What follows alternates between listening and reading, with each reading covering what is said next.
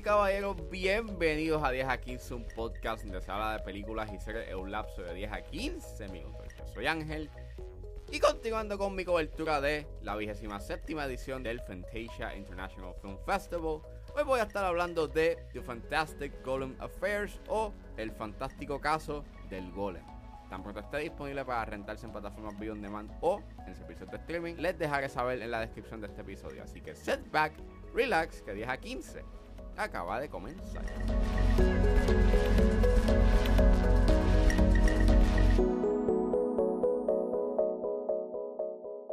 Fantastic Golem Affairs o El Fantástico Caso del Golem es una película española dirigida por Juan González y Fernando Martínez mejores conocidos como Burning Percebe, y es escrita por el dúo. Y el elenco lo compone Bryce F., Bruna Cusí, Luis Tosal, Ana Castillo y Javier Botet. Y la película trata de que luego de una noche de fiesta, Juan y su mejor amigo David juegan a los acertijos mímicos en el techo de un edificio. Tratando de darle una pista, David se cae y se desintegran miles de pedazos de porcelana.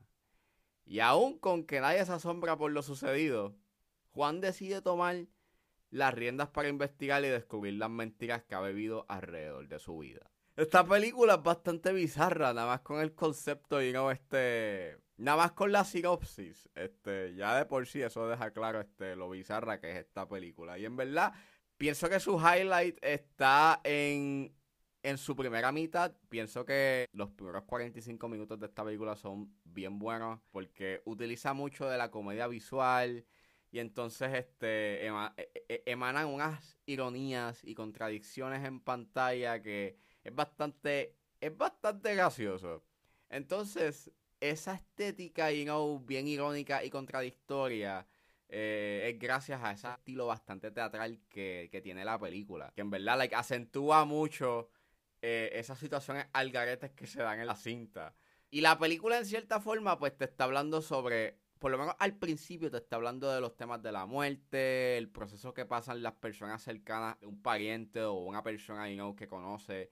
Eh, que ha pasado el otro plano. Y básicamente te está hablando de esos asuntos pendientes y ese aftermath. Y ese concepto está bien interesante, en verdad. Esos primeros minutos, cómo te presentan visualmente y no este ese proceso pues dentro de la tragedia que hay en la película, tiene un humor bastante bizarro que en verdad lo encontré bastante gracioso. También ayuda mucho a poder como que manifestar esos temas, este, la fotografía, es a base de tiros largos. Esa estética, you como que setentosa, vintage, este, eh, y la manera en cómo los colores como que, you vibran en las escenas, pues en verdad está bien hecho. El estilo que tiene, you a nivel visual es bien intrigante y hay algunos encuadres que son bien centralizados que, que por lo menos me recordaron los encuadres que mandan las películas de, de Wes Anderson. Este, el estilo como tal, you el diseño de producción también como que tiene, tiene esas influencias Wes Anderson. Y aunque a mitad de película se tiende a poner más interesante con esos cuestionamientos filosóficos sobre el libre albedrío con respecto a la muerte, el propósito, la reencarnación y las expectativas, pienso que sus temas, pienso que esos temas, junto con los temas fantásticos que, que quiere pues abundar, no los logran como que profundizar del todo. Y la segunda mitad no llega a ser tan efectiva como lo fue su inicio. Eh, hay varios chistes que se alargan más de lo necesario. Hay varias escenas que se alargan más de lo necesario. Este.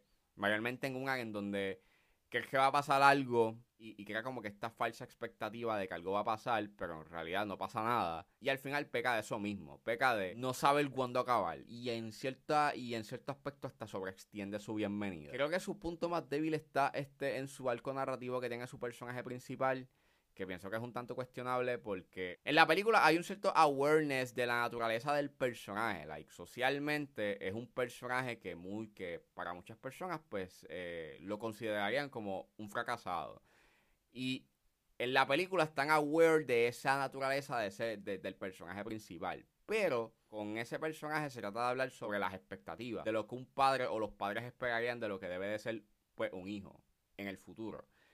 Pero a pesar de que hay un potencial de poder explorar, you know, este, la identidad y lo que quiere hacer este personaje, no se logra you hablar del todo. Termina siendo como que una conversación bastante superficial. Había espacio para que ese personaje por lo menos tuviese un poco más de desarrollo y que su arco narrativo hubiese sido este mucho más poderoso a nivel emocional. Y la película se enfoca más en ese elemento, digo, humorístico, que aunque sí funciona en puntos, en otros, cuando no funciona, sí se siente, you know, este, esa falta de desarrollo a nivel temático y a nivel de personajes. Porque aunque sí hay unos personajes que tienen unos objetivos en mente, terminan siendo simples y llanos. Eh, el fantástico caso del golem es una película que visualmente encuentro que está bien interesante y que por lo menos su primera mitad es, bastante sólida, por lo menos con respecto a los temas de la muerte y ese aftermath que acontece, you know, eh, las personas que pierden este a un ser querido y esa y esos asuntos y esos asuntos pendientes que deja, you know, esa persona que pasó al otro plano, que en verdad lo encuentro como que bastante eh, gracioso e interesante, you know, a nivel visual. Así que por eso merece ser vista. Bueno, eso fue todo en este episodio de 10 a 15. Espero que les haya gustado. Suscríbanse a mis redes sociales. Estoy en Facebook, Twitter e Instagram con eres.pr. Recuerden suscribirse a mi Patreon. Con un solo dólar pueden suscribirse a la plataforma y escuchar antes de ese trono los episodios de 10 a 15 y a 4x3.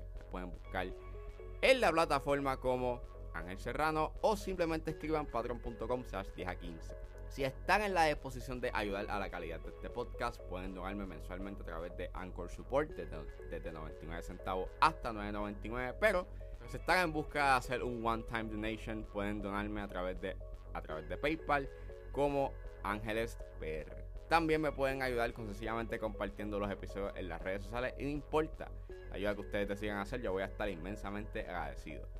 Los links a todas estas opciones están disponibles en la descripción de este episodio.